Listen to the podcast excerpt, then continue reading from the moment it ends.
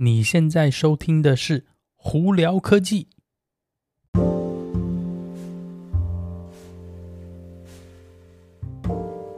嗨，各位观众朋友，大家好，我是胡老板，欢迎来到今天的胡聊科技。今天美国洛杉矶时间四月十一号星期一了，哇、前几天我们这边真的热的半死哦，终于今天星期一呢，终于凉快下来。今天外头在 Irvine 这边的华氏最高温度也才六十八度，所以如果要出门在外的朋友们呢，记得要带一件薄外套哦。有些在洛杉矶的其他地方呢，甚至还可能会有一点下雨哦，所以要路上开车要小心哦。好了，今天有哪些科技新闻要在这里跟大家分享呢？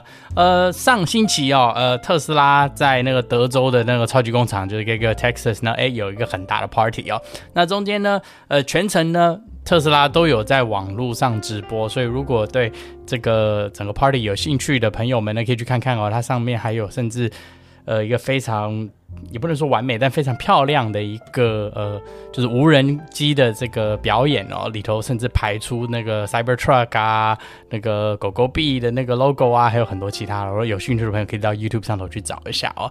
那在这个呃 Giga Texas 这个 opening 这个 party 呢，那 Elon Musk 就讲到很多事情哦，呃，包括是呃 Model Y 呢，德州的产的 Model Y A 那一天也有在交车，然后他也有说明年的二零二三年呢，也就是 Cybertruck 正式会开始贩售哦，他也有说到是那个他们的那个卡车车头呢，就是 Semi Truck 呢，也应该会明年开始亮相哦。今年呢，Elon Musk 他说他们特斯拉主要就是要 ramp up 跟 scale up，也就是要增加他们的那个生产能量，然后呢提高他们的那个出货率，然后那个效能哦。对，简单来说就是。尽量想办法满足大家的订单。那当然呢，以现阶段，你如果到网上去看的话，你订一台 Model Y 还要等到最少还是明年哦。所以这个 哦，真的是蛮辛苦的啦。呃，三 Model 三呢比较早，你可能大概八月九月就可以拿到车，但是 Model Y 院真的非常的这个受欢迎哦。呃，所以呃。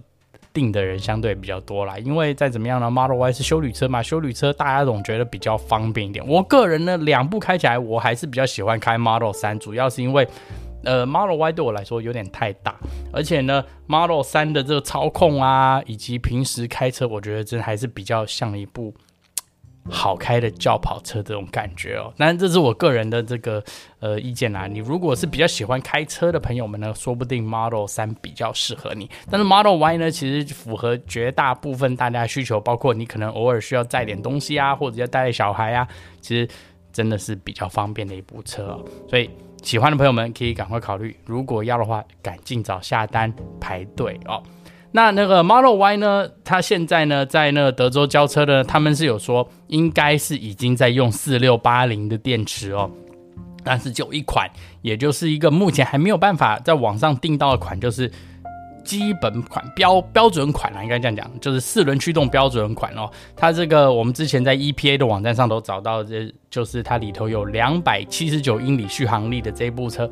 而且就是这一台 Model Y，那现阶段呢，他们是说有在交车，只不过可能主要是以员工啊，或者是特斯拉自己本身在使用哦。目前呢，我们还没有听到就是消费者有拿到这部车的，也没有看到说网站上头可以订这部车。所以，如果对这一台车有兴趣的朋友们呢，呃，可以就是经常去网站上头看看。不过，我个人认为是。虽然四六八零这个电池呢是会带给来特斯拉未来有很多好处，但是我并不觉得是说你会因为一颗电池的差别而去等一台车。主要这这就好比说你会去太在乎。iPhone 里头的电池是哪个品牌的吗？应该不会吧，因为反正就是一台 iPhone 嘛。对你来说，电池就是电池。虽然说可能有一些电池比较好用，有些电池比较有些特殊性质，但是整体来说，特斯拉都说了，这台车如果只有两百七十九英里续航力，另外一台车有三百三的话，那你就照这数字走就对了嘛。哪一颗电池真的有那么重要吗？这是我比较。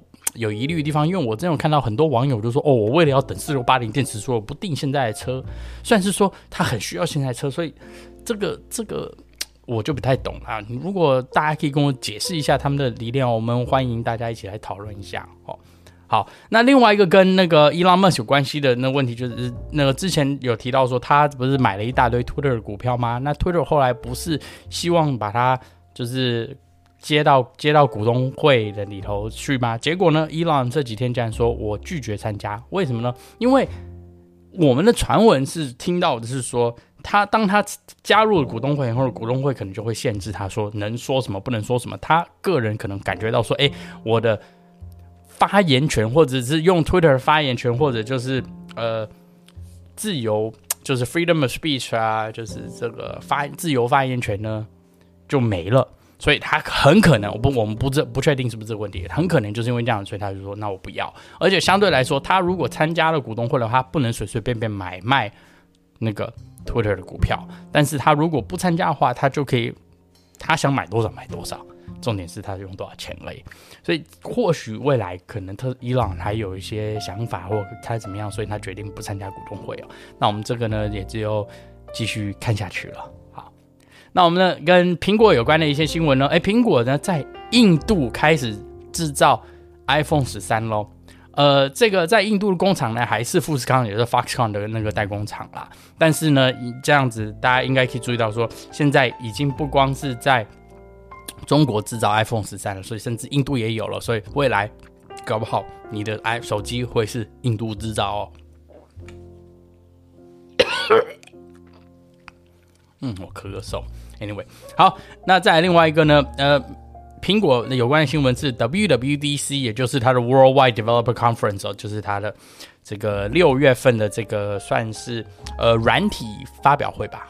我我这样讲应该比较简单一点。软体发表会呢是会在六月六号到六六六月十号这之间哦。那大家就有猜测说，哎，这段时间呢，除了会介绍再下来的 iOS 十六以外呢，搞不好还还可能会有一些新的产品哦，甚至上一次春季发表会呢，苹果还留了一手，除了 M1 Ultra 晶片，是不是之后还会有一个新的晶片是给 Mac Pro 使用的？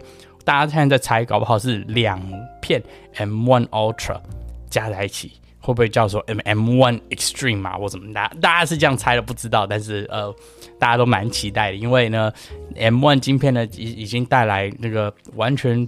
改变了大家对苹果这些电脑很多一些看法哦，然后以及呢它的这个这效能啊，所以如果苹果能办法一直往下推的话，哇，那这这个其他晶片工厂不知道该怎么办哦。